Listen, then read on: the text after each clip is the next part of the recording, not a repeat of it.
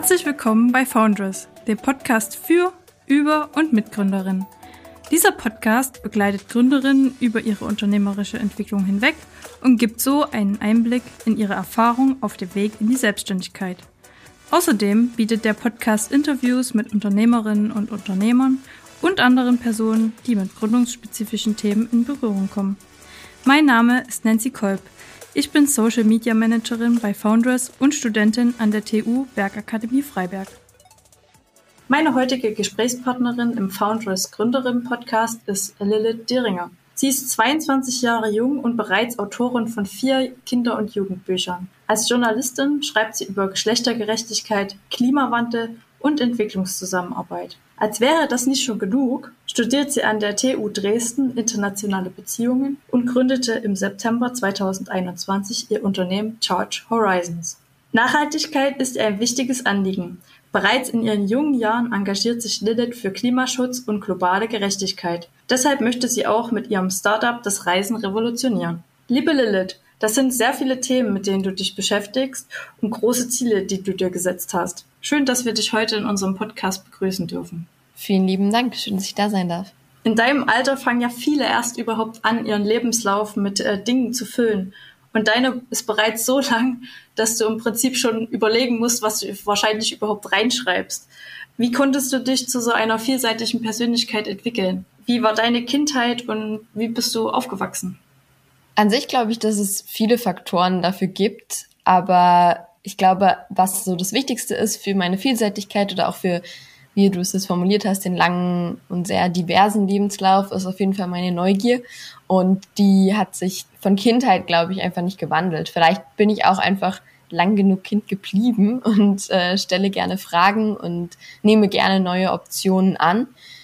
Es ist so, dass ich schon immer sehr neugierig war, dass ich das Privileg habe, in Deutschland geboren zu sein, in einer Familie, die mich viel in Museen, in Theater mitgenommen hat. Ähm, wir sind viel gereist, waren ja jedes Wochenende, jede Ferien auch unterwegs und so hatte ich die Möglichkeit, viel zu sehen und viele Warum-Fragen zu stellen. Und ich glaube, ich habe nie damit aufgehört, diese Fragen zu stellen und musste mir dann eben irgendwann selbst die Antworten darauf suchen, als ich dann älter wurde. Und dann war es tatsächlich auch so, dass ich mir irgendwann zum Beispiel das Ziel gesetzt habe, alle möglichen Bundeswettbewerbe mitzumachen, die es so auf Schulebene gibt und bin da sehr viel rumgekommen in Deutschland und der Welt und habe dann viele Initiativen gefunden, habe bei vielen NGOs und vielen Vereinen mitgeholfen, mich engagiert und das hat einfach sehr meinen Lebensweg geprägt, hat mich sehr interessiert. Genau, hat so ein bisschen auch meine Interessen abgefangen. Das klingt sehr, sehr gut. Schaffst du das überhaupt, dem Ganzen gerecht zu werden? Oder hast du manchmal so Stellen, wo du sagst, oh, da hätte ich jetzt gerne ein bisschen mehr Zeit mit verbracht, aber ich habe ja jetzt den und anderen Termin noch? Ja, es kommt tatsächlich oder kam auch hier und da natürlich zu Terminüberschneidungen. Das ist dann immer das Fieseste, sag ich mal, dass man gar nicht sagt, die Menge ist zu viel, sondern einfach das Timing passt nicht, wenn eben mehrere Dinge gleichzeitig stattfinden. Das hat sich dann auch ziemlich schnell bei mir eingestellt, dass einfach an einem Wochenende fünf, sechs, sieben verschiedene Möglichkeiten gab, etwas zu machen. Und da musste ich, glaube ich, dann sehr das Priorisieren lernen. Ansonsten so von der gesamten Masse, dass man irgendeinem Engagement nicht gerecht wird, das habe ich dann auch relativ schnell für mich sozusagen hinterfragt und habe dann für mich Phasen gehabt, in denen ich gesagt habe, okay, ich probiere jetzt dies und jenes aus und danach entscheide ich mich. beispielsweise in Dresden, als ich angefangen habe zu studieren, habe ich mir bis Weihnachten Zeit genommen, verschiedenste Vereine und Gruppen auch anzuschauen und dann eben zu sagen, hey, auf was will ich mich fokussieren? Und ich glaube, das ist schon auch sehr entscheidend, dass man da immer wieder hinterfragt, wie viel ist mir gerade das Engagement in jenem oder diesem Verein wert, wie viel kann ich dem Verein auch bringen? Und dann eben auch hier und da vielleicht sagt, okay, ich möchte mich darauf fokussieren, da gibt's gerade die Möglichkeit für mich viel zu bewegen das ist auch eine ziemlich gute Möglichkeit, um einfach neue Sachen auszuprobieren. Ich glaube, also ich als Normalo vielleicht, die nicht so einen krass vollen Terminkalender hat wie du, ich würde sagen, dass ich mich schon ausprobiere, aber dann meistens bei der einen Sache gleich bleibe oder ja, man könnte vielleicht einfach mehr schauen, dass man sich noch mehr Dinge anschaut und die ausprobiert. Das ist ein sehr guter Tipp. Vielen Dank ich glaube, da offen zu sein, ist einfach super wichtig. Und es gibt sicher auch Menschen, die eben mehr davon leben, eine Sache zu entdecken und die dann ihr Leben lang zu machen. Und ich lebe eben so ein bisschen davon, hier und da neue Dinge zu entdecken und mich dann für eine gewisse Periode drauf zu spezialisieren vielleicht. Ich habe gelesen, dass du in der Oberstufe nur etwa zwei Drittel des Unterrichts anwesend warst, wahrscheinlich wegen deinen ganzen Engagements und den Jugendwettbewerben. Und du hast trotzdem dein Abitur mit einem 0,8er Schnitt abgeschlossen. Das ist schon eine erstaunliche Zahl, dass es überhaupt über der Null rauskommen kann. Und auch jetzt hast du natürlich viele unterschiedliche Tätigkeiten gleichzeitig. Was treibt dich dabei an? Das ist wahrscheinlich dann die Neugier. Und was ist dein Geheimnis, wie du das alles unter einen Hut bekommst? Tatsächlich hast du ja schon richtig geraten, dass so äh, die Unterrichtsabwesenheit hier und da davon kam, dass ich eben sehr vielseitig engagiert war. Also es waren tatsächlich dann immer wieder hier und da Schulwettbewerbe, wo ich eben mal eine Woche bei der Biologie-Olympiade war oder bei der Physik-Olympiade oder ähnliches. Was mich antreibt dabei, ist tatsächlich die Neugier, wie du auch schon gesehen hast. Und glaube ich auch der Abwechslungsreichtum, dass ich eben ein paar Stunden mich dann in die Biologie verfuchsen konnte oder hineinfuchsen konnte und dann wieder eine Stunde Klavier üben, dann wieder sportlich aktiv sein. Und das ist schon etwas, was mir einfach sehr, sehr viel Energie gibt. Und ich merke auch, wenn ich eine Zeit lang eine meiner wirklich tiefsten Interessen zu wenig Aufmerksamkeit schenke, dass mir das fehlt. Also wenn ich zu wenig Musik mache oder zu wenig Sport, dann merke ich, dass mich das insgesamt vom Energielevel eher runterzieht und mir Zeit klaut, als wenn ich mir dafür die Zeit nehme. Das heißt, für mich ist eben das Wichtigste eigentlich, mir genug Zeit auch für die einzelnen Dinge zu nehmen und daraus wiederum so viel Energie zu schöpfen, dass es eigentlich mehr ein Zugewinn ist an Zeit als, ja, ein, was heißt eine Verschwendung oder eine Benutzung von Zeit.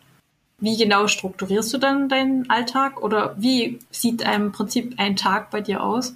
Alltag ist vielleicht auch schon ein bisschen zu hoch gegriffen. Tatsächlich sind meine Tage auch sehr abwechslungsreich, sehr unterschiedlich. Es kommt tatsächlich auch ein bisschen an, welche Phase ist. Also beispielsweise Semesterferien sind natürlich deutlich unstrukturierter als jetzt irgendwie in meinem, in meiner Studienzeit. Aber eigentlich ist es schon so, dass ich Tag für Tag nochmal meinen Terminkalender durchschaue was jetzt am nächsten Tag wirklich ansteht, weil es eben so abwechslungsreich ist. Und bei der Planung von Terminen ist es meistens so, dass ja, ich im Gespräch mit jemandem bin, der zum Beispiel ein Interview mit mir führen möchte oder jemand, ja, der, der sich mit mir trifft oder eine Aktion, die stattfindet und dann plane ich sozusagen alle One-in-One-Gespräche oder alle Termine, auf die ich dann Einfluss habe, so dass sie noch mit hineinpassen. Und dann kann es tatsächlich manchmal sein, dass einfach ein Termin direkt in den anderen fließt, heute zum Beispiel. Oder es kann sein, dass irgendwie ein, zwei Stunden Pause dazwischen sind und in diese Pausenzeiten in Anführungszeichen lege ich dann Dinge, die zeitflexibel sind. Also Mails beantworten oder hier und da, wie wir ja gleich auch noch zu sprechen kommen, für mein Startup arbeiten. Da kann man eigentlich immer was auch für machen, was äh, zeitunkritisch ist. Genau, und so kann ich dann die Zeitlücken füllen, wo es zum Beispiel keinen festen Termin gibt. Wie planst du dann genau deinen Tag? Hast du vielleicht so ein Bullet Journal oder nutzt du dafür einen Kalender an Handy oder? Zum einen auf jeden Fall ein Kalendertool, zum anderen aber auch immer wieder, dass ich mir so ein paar To-Do-Listen mache, was eben auf dem Plan steht, was wichtig ist an dem Tag auch zu erledigen. Und sonst in den einzelnen Organisationen oder jetzt zum Beispiel auch in meinem Startup gibt es dann auch eine To-Do-Liste für einen längeren Zeitraum. Also dass man sich sagt, hey, die und die Sachen fallen an und dann kann ich mir auch morgens überlegen, welche von den Sachen von der langfristigen To-Do-Liste möchte ich jetzt auf die von heute packen. Kommen wir nun zu dir als Gründerin. Du hast ja das eben gerade auch schon ein bisschen angedeutet. Du hast dein Startup Charge Horizons vor etwa einem Jahr gegründet und dein erster Ansatz darin bestand, nachhaltiges Reisen für Besitzer von Elektroautos äh, zu ermöglichen. Inzwischen ist das Feld deutlich weiter geworden und dein Produkt Charge Holidays betrachtet sowohl unterschiedliche Nachhaltigkeitsbereiche als auch Kundengruppen. Wie kamst du zu dieser Idee und was hat sich seitdem verändert? So ursprünglich die Idee hat sich entwickelt vor knapp drei Jahren, beziehungsweise tatsächlich inzwischen schon über drei Jahren. Und zwar ist mir da aufgefallen, dass wenn ich wie ich gerade schon erwähnt habe, auf ziemlich vielen verschiedenen Wettbewerben und so weiter war, er natürlich immer irgendwo übernachten musste oder auch einquartiert wurde. Und mit so einer grünen Brille eigentlich durch die Gegend gelaufen bin. Also ich engagiere mich seit 2014, 2013 schon im WWF und bin inzwischen auch im Netzwerk N Wandercoach, berate da verschiedenste nachhaltige Hochschulinitiativen, habe sehr viel im Bereich Nachhaltigkeit eben gemacht und auch zu tun Und dann habe ich praktisch immer vor Ort gesehen, oh, ähm, hier gibt es veganes Angebot, hier ist die Ernährung regional, hier wird wenig Plastik verbraucht etc. Und habe dann auch die Personen angesprochen, die für das Hotelmanagement verantwortlich waren und bin mit denen ins Gespräch gekommen, bin mit anderen Reisenden ins Gespräch gekommen und habe da auch immer wieder erfahren, ja, irgendwie ist das Thema wichtig, aber hm, es ist ja so schwer rauszufinden, welche Unterkunft nachhaltig ist. Und selbst von zu Hause, da finde ich das ja überhaupt nicht raus, da gibt es ja gar keine Informationen zu. Und dadurch bin ich dann drauf gestoßen, dass über 75 Prozent laut Umfragen eigentlich nachhaltiger reisen möchten, aber es eben über 150 Nachhaltigkeitszertifikate gibt und weniger als ein Prozent von Unterkünften überhaupt zertifiziert sind. Das heißt, selbst wenn ich irgendwie die Chance habe, in einer Region zu sein, wo von diesen ein Prozent irgendwie eine Unterkunft ist, dann weiß ich gar nicht so richtig, naja, was ist jetzt Greenwashing, was ist wirklich nachhaltig das aufzuräumen, da bin ich dann tiefer eingestiegen, habe dann unter anderem einen mit Fieber im Bereich E-Mobilität gefunden, nämlich ähm, der hatte das Projekt Charge Hotels und hat da schon so ein bisschen gesammelt, welche Hotels denn E-Mobilitätsinfrastruktur haben und hat da so ein bisschen die Fühler ausgestreckt. Dann habe ich gesagt, hey, das passt doch super gut zusammen. Und inzwischen ist es so, dass Charge Holidays zum einen transparent bei den Hotels die E-Ladeinfrastruktur darstellt, gleichzeitig auch man danach filtern kann und sagen kann, hey, ich fahre dieses und jenes Auto und kann dann eben sich nur die Hotels und Ferienwohnungen etc. anzeigen lassen, bei denen man dort auch sein Auto laden kann. Das ist natürlich super wichtig, wenn man sonst nicht weiß, naja, ich möchte jetzt vielleicht von Dresden nach Karlsruhe, von Karlsruhe dann weiter nach München und sich dann überlegt, wenn ich jetzt in Karlsruhe bin und da nicht laden kann, dann komme ich überhaupt nicht nach München etc. Oder ich muss erstmal wie auch immer eine halbe Stunde weit zur nächsten Ladestation fahren, was teilweise dann nicht möglich und sehr unbequem ist. Und deshalb machen wir es leichter und nehmen auch die Angst davor, mit dem E-Mobil zu fahren. Und gleichzeitig, wie ich gerade schon meinte, räumen wir auch im Bereich der Nachhaltigkeitszertifikate auf. Es gibt den Charge Holiday Sustainability Check und das ist so eine Art Meta-Check, bei dem wir es schaffen, die Nachhaltigkeit der Unterkünfte in einer Art Traumfänger, wie ich es immer nenne, darzustellen, so dass jeder Kunde, jede Kundin sofort sieht, okay, das Hotel ist so und so nachhaltig im Bereich von sozialer Nachhaltigkeit, bekommt aber nur drei von zehn Punkten im Bereich regionale Ernährung und vier von zehn im Bereich Abfallmanagement und kann dann direkt sehen, warum ähm, genau, sollte ich vielleicht in das Hotel gehen oder auch nicht gehen und welche Nachhaltigkeitsaspekte sind auch mir wichtig.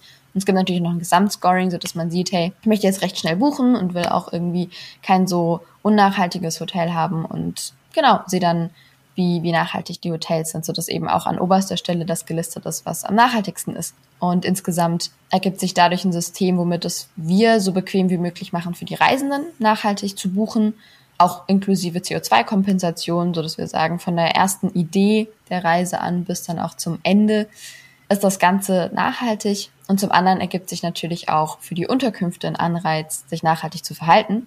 Und sie bekommen über diesen Check dann auch ein gewisses Maß an Coaching von uns und eine Unterstützung, wie sie nachhaltiger werden können. Also um es ganz kurz auch zusammenzufassen, ist Charge Holidays so das nachhaltige Pendant zu anderen Online-Reisebuchungsseiten. In der wichtigsten Annahme ja. Ich glaube, wir versuchen uns auch noch durch ein paar andere Spielereien auszuzeichnen, so dass man das Ganze zum Beispiel einfach app-basiert machen kann mit einem Profil und nicht jedes Mal wie in eine Suchmaschine neu eintragen muss. Ich reise übrigens mit meinem Hund und ich möchte übrigens die und diese Dinge beachten, so dass man das eben bei unserem Profil direkt einstellen kann. Und was wir auch noch haben ist, wenn jetzt du zum Beispiel noch nicht ganz genau weißt, wo es hingehen soll, dann kannst du bei uns ja mit unserem AI-gestützten Spiel herausfinden, wo es dich hin verschlägt. Also unser Versprechen ist da ein bisschen deine innersten Traumbedürfnisse herauszukitzeln und du kannst dann immer zwischen verschiedenen Bilderpaaren auswählen, was dir gefällt und wir matchen dich dann mit dem Ort, wo es das nächste Mal hingehen soll.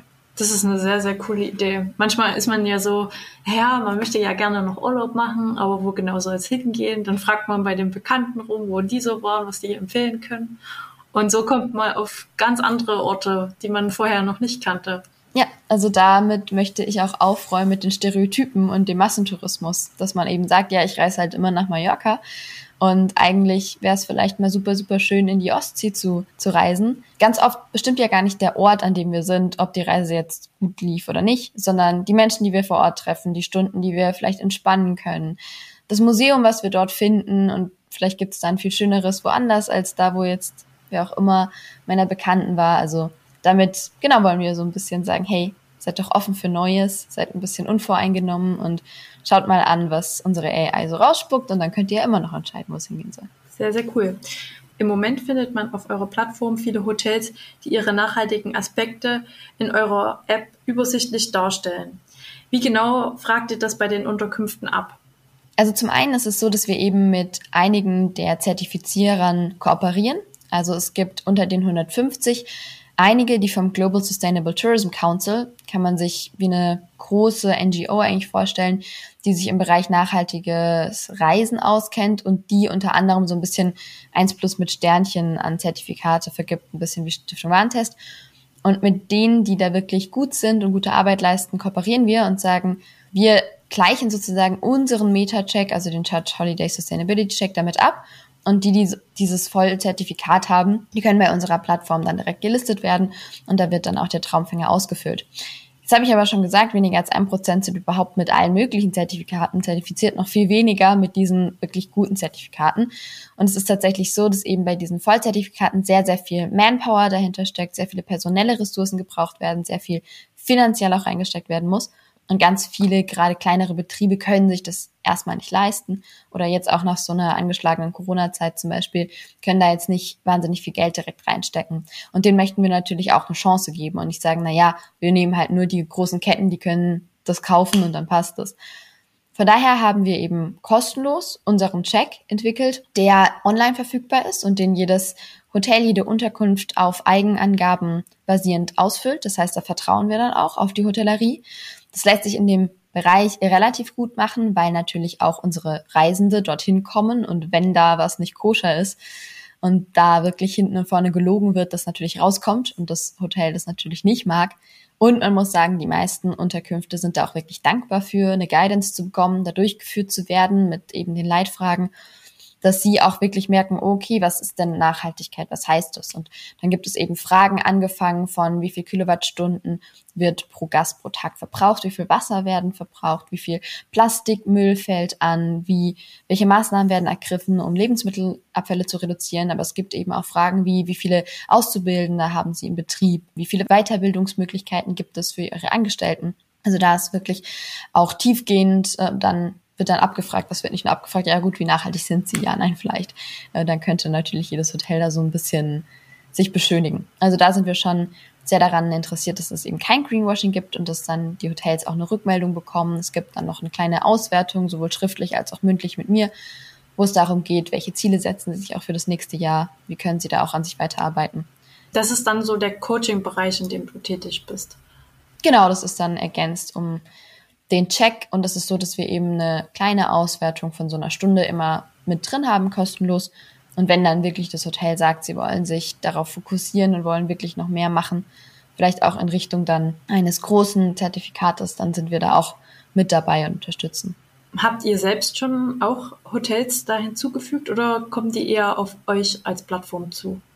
An sich ist es so, dass das Hotel sich selbst registrieren muss. Also das machen wir nicht. Das ist aber eigentlich kein sehr aufwendiger Prozess. Gleichzeitig müssen wir aber natürlich die Hotels erstmal darauf aufmerksam machen, dass es uns gibt. Also zum einen sind wir nicht nur für Hotels, sondern auch alle möglichen anderen Arten von Unterkünften, also auch Ferienwohnungen, offen und sind da dabei, ganz, ganz viele anzufragen, anzuschreiben. Das ist tatsächlich nicht so einfach, weil natürlich viele auch schon gerade im Sommer ausgebucht sind und dann nicht wirklich den Sinn dahinter sehen, sich nochmal neu zu orientieren. Es gibt andere, die sind wirklich total begeistert und sind der Meinung, hey, das ist ja das, was ich schon ewig lang gesucht habe. Und gerade so nachhaltig mich zu entwickeln, das ist super, dass ich da unterstützt werde. Aber an sich ist es ein wirklich sehr langwieriger Akquiseprozess und tatsächlich auch sehr viel mit IT-Infrastruktur verbunden. Denn die meisten Hotels sind ja nicht nur auf unserer Plattform gelistet, sondern auf ganz vielen anderen. Und jetzt muss garantiert werden, dass wenn die bei uns buchen, dann natürlich nicht gleichzeitig auf einer anderen Plattform auch das gleiche Bett zur gleichen Zeit gebucht wird. Und das muss alles synchronisiert werden. Das heißt, wir müssen sozusagen die Channel Manager anbinden. Das sind meistens die Plattformen, auf denen die Hotels sind und von denen aus sie sich dann auf den verschiedenen Buchungsplattformen listen lassen. Und solange wir die IT nicht eingebunden haben, ist es wahnsinnig aufwendig für die Unterkünfte, bei uns irgendwie registriert zu sein, weil sie dann jedes Mal abgleichen müssen, okay, ich muss da extra nochmal den Preis ändern, okay, da ist jetzt ein Bett irgendwie gebucht worden, das kann ich jetzt da nicht mehr anzeigen, muss ich da jetzt sperren. Von daher ist eigentlich das Bottleneck vor allem, dass wir von der IT hinterherkommen und die ganzen Channel Manager einbinden und mit denen auch Verhandlungen führen. Und das ist gerade so das größte Thema, weshalb bei uns die Hotelanzahl momentan noch sehr langsam wächst, aber das ja, verändert sich hoffentlich auch in den nächsten Monaten, weil jetzt einige Channel Manager bald mit der Integration auch fertig sind. Wie viele Unterkünfte haben sich schon registriert bei euch? Tatsächlich ist es eben in verschiedenen Abstufungen. Also bei den E-Mobilstationen können wir fast 6000 Hotels anzeigen lassen. Bei den wirklich buchbaren von vorne bis hinten mit Nachhaltigkeitschecks sind es momentan 10. Okay, also da habt ihr noch viel Potenzial nach oben. Aber das klingt schon mal ganz gut. Jeder Anfang ist ja erstmal klein. Und wenn ihr schon über 6000 an E-Mobilitätsstationen habt, dann ist das schon mal eine gute Nummer. Es geht auf jeden Fall seinen Weg und Trotzdem kann man natürlich die App schon mal runterladen, kann sich zum Beispiel mit unserem Bilderfinder inspirieren lassen, wo es hingehen soll und dann schauen, ob wir da schon Hotels haben und das, darauf hoffen, dass es bald mehr werden und natürlich unterstützen uns da auch Personen, die einfach die App schon mal ausprobieren, weil wir dann gegenüber der Unterkünfte auch sagen können, hey, wir haben so und so viele Nutzer und wenn ihr euch jetzt da anmeldet, dann werden die auch bei euch buchen.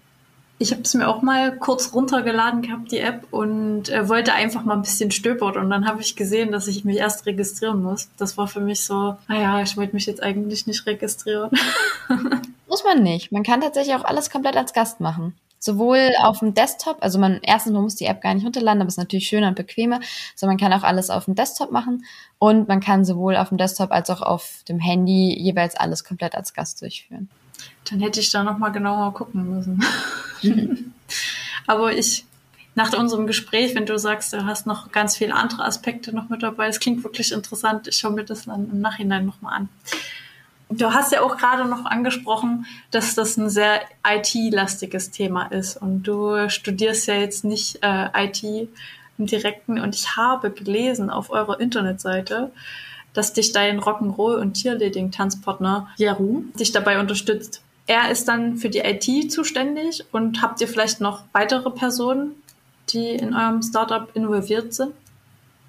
Exakt. Er macht die IT und er selbst studiert eben auch Informatik noch hier in Dresden.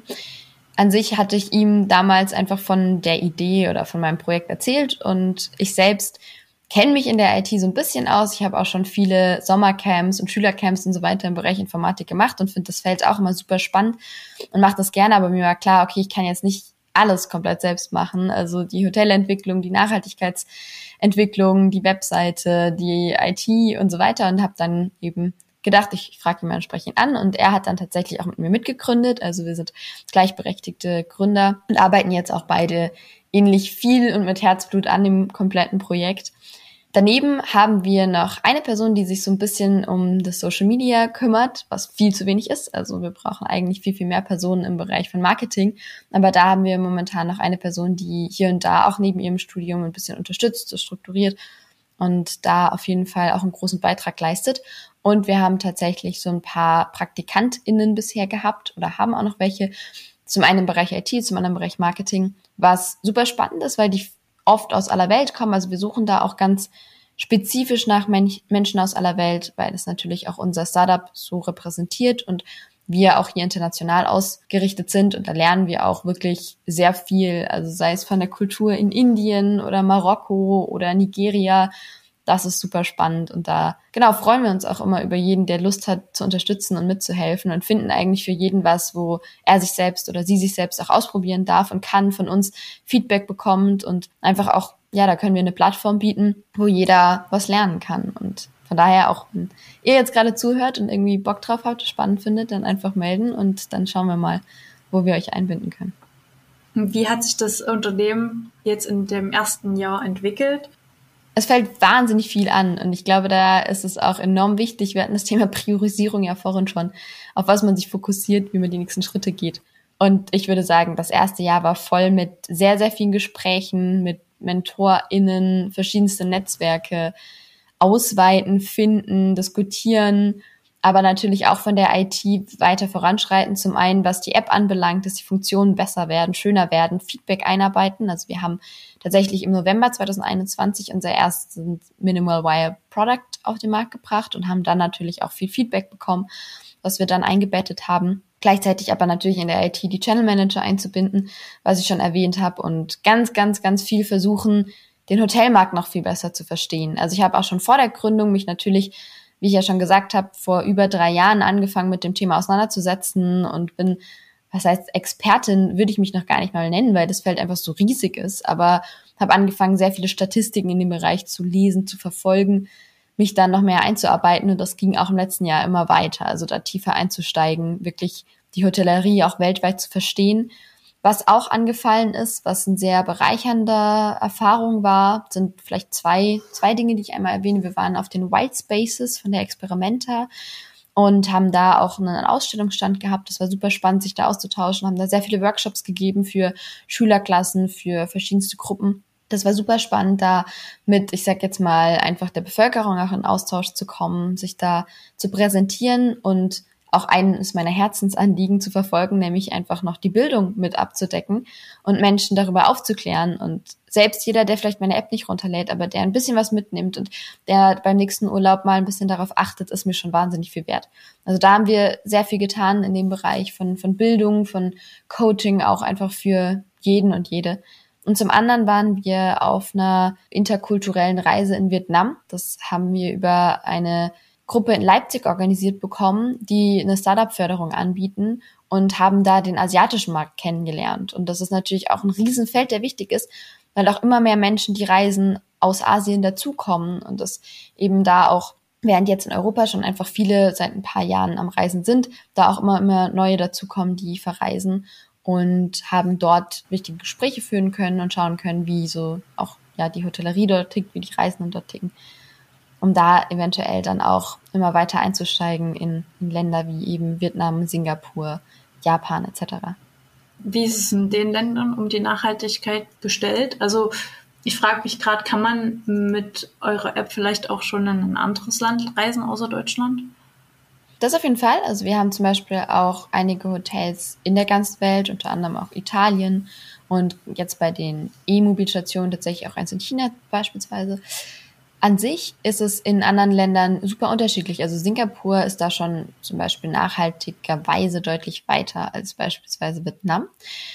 In Vietnam ist ein Riesenproblem der Transport, dass man dort auch kaum irgendwie mit öffentlichen Verkehrsmitteln zum Beispiel durch die Gegend kommt oder auch, dass in einigen asiatischen Ländern einfach der Begriff von vegetarisch-vegan nicht wirklich verstanden wird. Also da muss man sehr darauf pochen, nein, ich möchte eben kein Fleisch haben und nee, ich möchte nicht Tofu zum Fleisch, sondern vielleicht stattdessen. Aber meine Erfahrung zeigt, ich habe auch selbst schon sechs Monate in China gelebt und gearbeitet, dass man auf jeden Fall immer was findet. Also das kann ich auch nur jedem empfehlen. Wenn ihr irgendwo hinreist, denkt nicht, ach ja, das Land, da habe ich aber auch keine Chance, nachhaltig zu sein und da ist es ja alles so, was auch immer, immer auf Auto basiert und immer auf Fleisch basiert. Nee, nee, also man findet auf jeden Fall Dinge und es macht auch Spaß. Also da kann ich auch nur zu allen appellieren. Das ist was heißt ein bisschen unbequem, aber vielleicht denkt man sich erstmal, boah, ey, jetzt muss ich auf das Gericht verzichten und jetzt kann ich da nicht hin, weil da komme ich nur mit dem Auto hin und was auch immer. Aber es macht wahnsinnig Spaß, einfach mal ein bisschen out-of-the-box-Thinking anzuwenden, ein bisschen Schlangenlinien drumherum zu suchen, vielleicht im Restaurant mal zu sagen, hey, könnt ihr mir das mit Tofu kochen? Und dann kocht die Person vielleicht irgendwas, was dann letztendlich auf der Karte landet, für allen und jeden und plötzlich vegetarisch ist.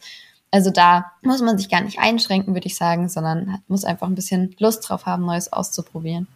Ja, ich kenne das auch. Ich lebe jetzt auch schon seit äh, über zwei Jahren vegan und äh, es ist immer wieder schwierig, gerade so auf so Landgasthöfen. Ein vegetarisches Gericht ist dann irgendwie mit Parmesankäse, wo man sich so denkt, na, wenn ich jetzt schon irgendwie nur vegetarisch zur Auswahl habe, dann ist das ja noch nicht mal vegetarisch.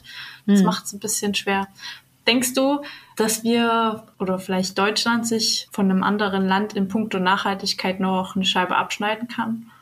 Ich denke auf jeden Fall. Also es gibt sehr, sehr viele Themen. Ich weiß gar nicht, was, was man da jetzt für Themen aufmachen würde, die komplett unnachhaltig sind. Also wir stellen uns da ganz gerne natürlich als Vorreiter dar, aber ich glaube, auch die Fridays for Future Bewegung hat sehr deutlich gezeigt, was wir alles noch nicht machen, welche Versprechen wir alle brechen und wie teilweise wirklich sehr stiefmütterlich wir mit dem Thema umgegangen sind und auch immer noch umgehen. Also das finde ich wirklich verrückt auch sei es jetzt, also ich, ja gut, man, man kann, finde ich, gar keine, gar keine Beispiele eigentlich rauspicken, weil es immer viel zu wenige wären, aber allein unsere Fleischindustrie, dass es bei uns immer noch so wahnsinnig viel Billigfleisch gibt, richtig schlimme Massentierhaltung. Auf der anderen Seite Tempolimit 130 hat sich die Koalition ja auch nicht drauf einigen können, obwohl das enorm wichtig wäre.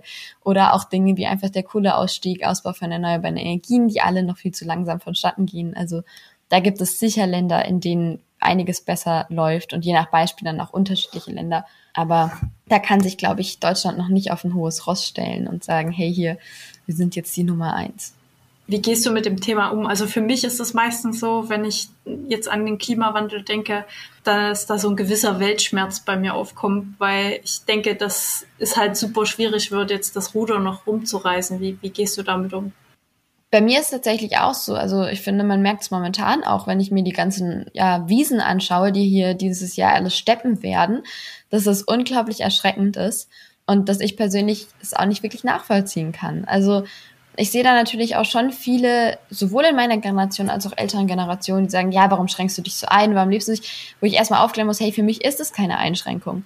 Ich finde es wahnsinnig wichtig, so zu leben und wie gesagt, entdecke dabei ganz vieles Neues. Und dann ist es doch super schön, dass ich dabei auch noch helfe, dass die Welt nicht ganz so schnell, ja, was heißt, die Welt geht nicht unter, aber wir Menschen machen sie für uns halt unbelebbar. Also an sich wird die, die Erde weiter existieren, aber halt anders. Aber das finde ich einfach enorm schade, dass wir dazu beitragen, dass jede Sekunde Tierarten auf der Welt sterben und es uns gar nicht irgendwie bewusst machen. Und ich verstehe eben auch nicht, warum. Also ich kann doch gut leben, ohne mir jeden Tag, was auch immer, fünf Sachen bei Lieferando mit wahnsinnig viel Plastikmüll bestellen zu müssen.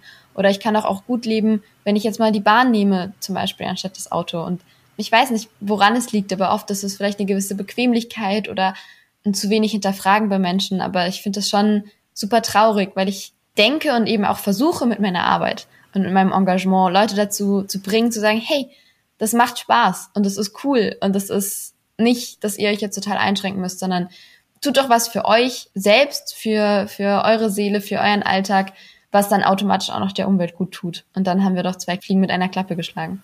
Ich denke, da bist du ein wirklich gutes Beispiel. Also, wenn man mitbekommt, was du alles hinbekommst und dann noch nachhaltig lebst, das ist ein sehr, sehr gutes Vorbild. Ich hoffe, dass du weiterhin auch so viel erreichen kannst und vielleicht noch viele Leute mehr inspirieren kannst. Vielen lieben Dank, aber das glaube gilt ja auch für dich. Du hast ja auch schon erwähnt, dass du dich da teilweise engagierst und vegan lebst etc. Also bin ich auch super dankbar für, immer von MitstreiterInnen zu hören. danke, danke. Was denkst du, sind die nächsten Meilensteine, die du mit Charge Horizons erreichen möchtest?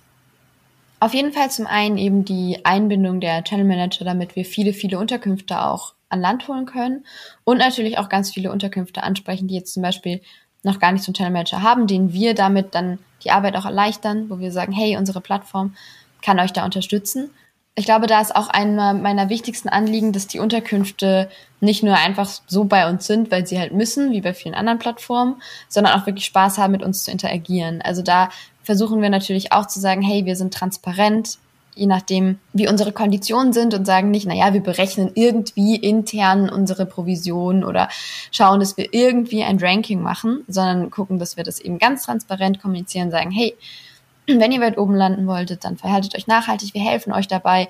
Wir ziehen gemeinsam an einem Strang und auch ihr Unterkünfte. Tauscht euch doch aus, wenn ihr Best Practice Beispiele habt. Teilt doch, wenn ihr irgendwie eine neue, was auch immer, nachhaltige Bieranlage habt oder nachhaltiges Wassermanagement und seid da nicht nur auf Konkurrenz aus, denn eigentlich haben wir ja alle das gleiche Ziel. Wir wollen eigentlich alle die TouristInnen bei uns haben, die respektvoll sind und die sich um das Land kümmern, in dem sie sind, die sich für das Land interessieren und nicht einfach nur hier sind, den Müll hinterlassen und wieder gehen. Also eigentlich ist das, glaube ich, so das größte Ziel, was ich habe, dass wir viele Unterkünfte an Land ziehen, die gemeinsam versuchen, die Welt zu verändern und das eben mit unserer Unterstützung da nachhaltiger zu werden und gleichzeitig, wie ich gerade schon gesagt habe, eben auf der Seite der Reisenden auch wirklich zu erreichen, hey, das macht Spaß, nachhaltig zu sein, probiert unsere Plattform aus und da stehen tatsächlich auch noch so ein paar Ideen an, alle möchte ich nicht verraten, aber wir würden uns schon wünschen, dass dann auch ein bisschen eine Community wächst, die sich auch austauscht und zum Beispiel auch nicht nur ein Feedback-System hat von fünf Sterne und ja, die Sauna war nice,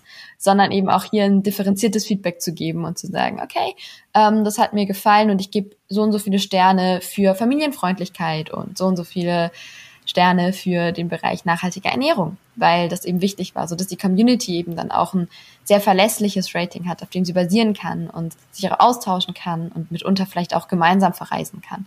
Also da haben wir auf jeden Fall viel vor in Richtung Internationalisierung und gemeinsam alle zusammen, sowohl die Reisenden als auch die Unterkünfte, eine nachhaltige Reisekultur zu leben. Weil ich finde das wahnsinnig wichtig. Also ich habe ja schon gesagt, ich bin viel verreist, ich verreise wahnsinnig gerne. Und deshalb schmerzt mich das sehr, wenn es immer diesen Trade-off gibt zwischen verreise ich jetzt und verbessere die Umwelt oder bleibe ich zu Hause? Und das will ich eben auflösen.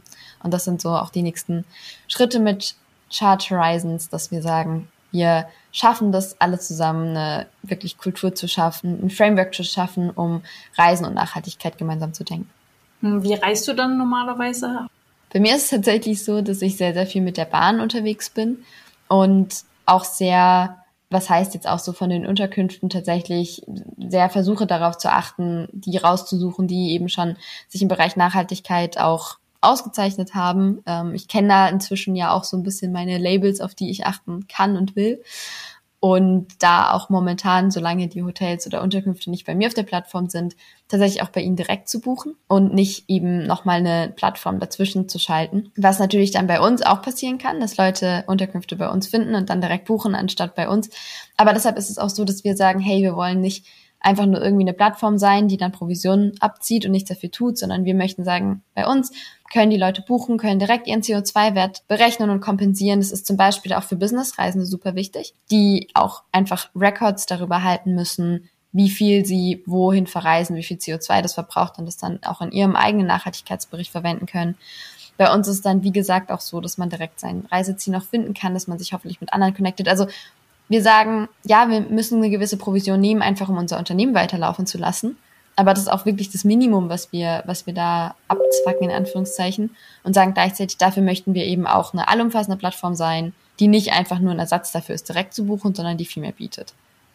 Wie ich dich kennengelernt habe, denke ich, dass du nicht nur dieses eine Ziel Charge Horizons voranbringen möchtest, sondern was hast du vielleicht noch persönlich für weitere Ziele, die du in den nächsten Jahren erreichen magst?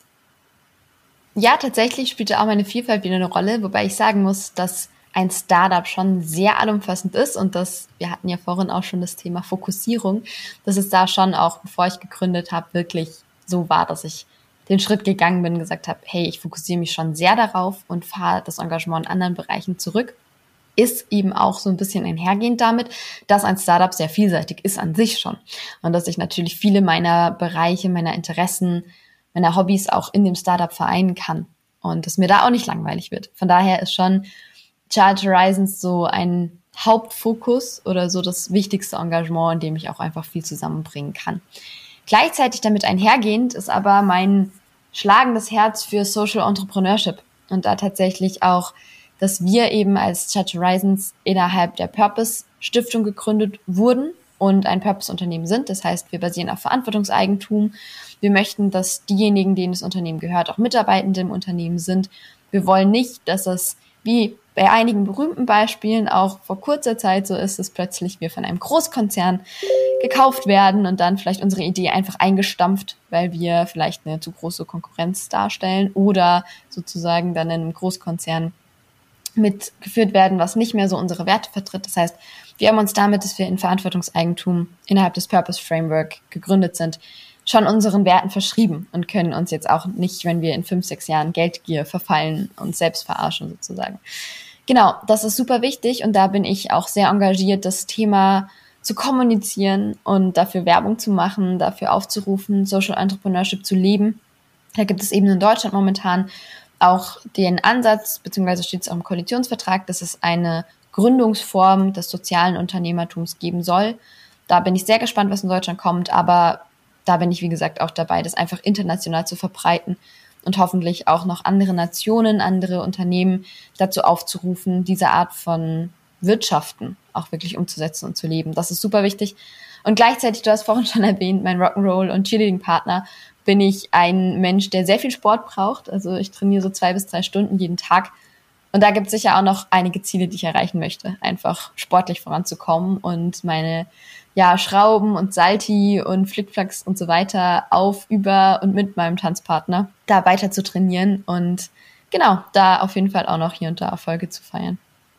Deine Erfahrung und das, was du berichtet hast, klingen unglaublich inspirierend und mega erstaunlich. Gibt es vielleicht jetzt zum Ende des Podcasts oder zum Ende dieser Episode noch etwas, was du unseren Hörerinnen gern mit auf den Weg geben möchtest? An sich glaube ich, ist es einfach super wichtig, wie ich schon erwähnt habe, offen zu sein für Neues. Vieles, was ich bereue, beziehungsweise worüber ich mich ärgere, sind wenn dann Dinge, die ich nicht getan habe. Also wirklich dieses, wenn man sich fragt, soll ich das machen oder nicht oder hm, was ist die Alternative, dann go for it. Also da ein bisschen mutig sein, ein bisschen was ausprobieren. Manchmal ist kein so großer Lerneffekt dabei oder nicht so tolle Kontakte, wie man sich erhofft hat, aber eigentlich ist immer was, was man daraus lernt. Und wenn es ist, naja, das nächste Mal sollte ich mir vielleicht, was auch immer, die Veranstaltungsbeschreibung noch genauer durchlesen und das nochmal genauer untersuchen und mich da reinfuchsen. Aber an sich kommt ins Machen, versucht da wirklich euch zu trauen, Dinge umzusetzen, Ideen umzusetzen achtet vielleicht auch ein bisschen darauf zu priorisieren. Also selbst ich habe noch 100.000 andere Startup-Ideen, die ich gründen könnte, wollte, möchte. Aber da natürlich auch so ein bisschen sich zu fokussieren, nicht die Ruhe zu verlieren. Also da trotzdem auch zu sagen, hey, also was, was mir auch regelmäßig passiert, wo ich mich dann immer wieder auch ein bisschen zurückpfeifen muss. Man kann nicht alles machen und der Tag hat 24 Stunden. Also Schaut da wirklich auch auf euch, wie es euch damit geht, wie ihr euch damit fühlt und verliert da die Ruhe nicht. Es ist noch ein nächster Tag und übernächster Tag, bei dem man vielleicht Dinge umsetzen kann. Oder im besten Fall macht es vielleicht auch jemand anderes und man kann ihn dann unterstützen darin oder sie. Also da auch wirklich, vielleicht auch mehr gemeinschaftlich zu denken. Also auch, ich bin nicht die einzige Person, die irgendwas bewegen kann, sondern ganz viele Menschen können das. Und ich kann vielleicht dann auch hier und da mich nicht darüber ärgern, dass vielleicht irgendeine Idee von mir schon umgesetzt wurde, sondern einfach froh darüber sein und sagen, cool, ähm, jetzt hat schon ein anderes Startup das gemacht oder ist da vorangekommen. Also da wirklich dieses gemeinschaftliche Denken, wie setze ich meine Ziele, meine Werte um oder wie macht vielleicht die Welt es auch schon und wie kann ich da dann unterstützend tätig sein. Das ist, glaube ich, auch super wichtig. Also ja, vielleicht zusammengefasst, dieses Tun, weniger sich selbst einschränken oder ich sage immer die Selbstzensur so ein bisschen runterfahren und gleichzeitig ein bisschen gemeinschaftlicher denken und sagen, hey, wir schaffen das zusammen, ich inspiriere andere. Dann vielen, vielen herzlichen Dank für deinen tollen Tipp am Schluss und auch für das angenehme Gespräch mit dir. Es hat mir wirklich viel Spaß gemacht. Und ich hoffe, unsere ZuhörerInnen hatten auch sehr, sehr viel Spaß. Und wir freuen uns, wenn wir mal wieder was von dir hören können. Ja, vielen Dank auch für das Interview. Und wie gesagt, alle, die jetzt gerade zuhören, schreibt mir gerne, fragt mich gerne an. Da bin ich super froh und offen immer für gemeinsamen Austausch.